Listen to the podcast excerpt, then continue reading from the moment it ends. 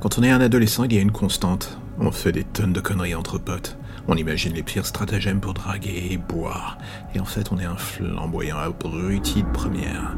Cela va avec l'époque et surtout avec l'âge.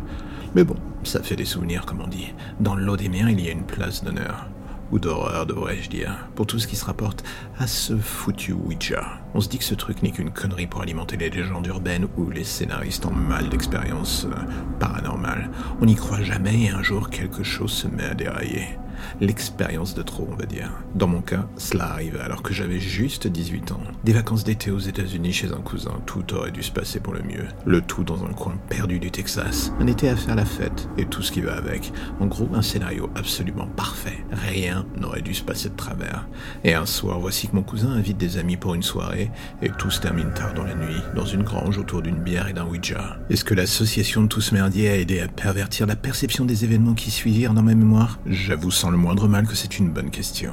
Deux des filles avec nous insistèrent si fort pour que l'on teste le Ouija immédiatement que mon cousin finit par accepter. Et voici qu'une heure plus tard, et surtout avec un bon paquet de bière dans le nez, il nous fallut admettre que la situation avait définitivement changé. Je ne dis pas qu'on était proche d'une ambiance digne d'un vieux slasher des années 90, mais pas loin. Tout y était, les ados alcoolisés, portés sur le sexe, le temps qui part en vrille à l'extérieur, et surtout un groupe d'abrutis jouant avec un Ouija en plein milieu d'une tempête. On se demande ce qui aurait pu aller de travers. Peut-être le moment où mon cousin demanda à l'esprit que l'on tentait de contacter sans grand succès pour l'instant, de se manifester une fois pour toutes. Et vous savez quoi? Il lui demanda bêtement de faire un bruit pour nous prouver son existence. Et rien. Je me souviens de ne pas avoir vraiment caché ma déception sur l'instant.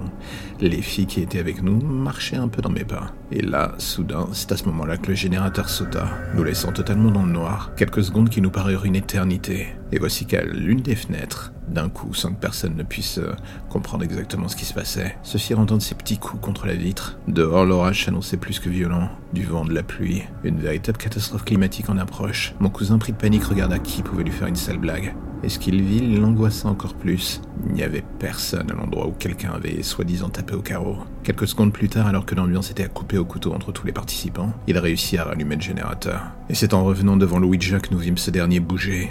Le tout pour écrire la phrase suivante. Vous me croyez désormais? Des années plus tard, je me souviens encore de chacun des visages présents, et surtout de la terreur absolue qui les avait parcourus à ce moment. Et pour être honnête aujourd'hui encore, je me dis qu'à cet instant, je devais avoir exactement le même visage. Putain de jeu à la con.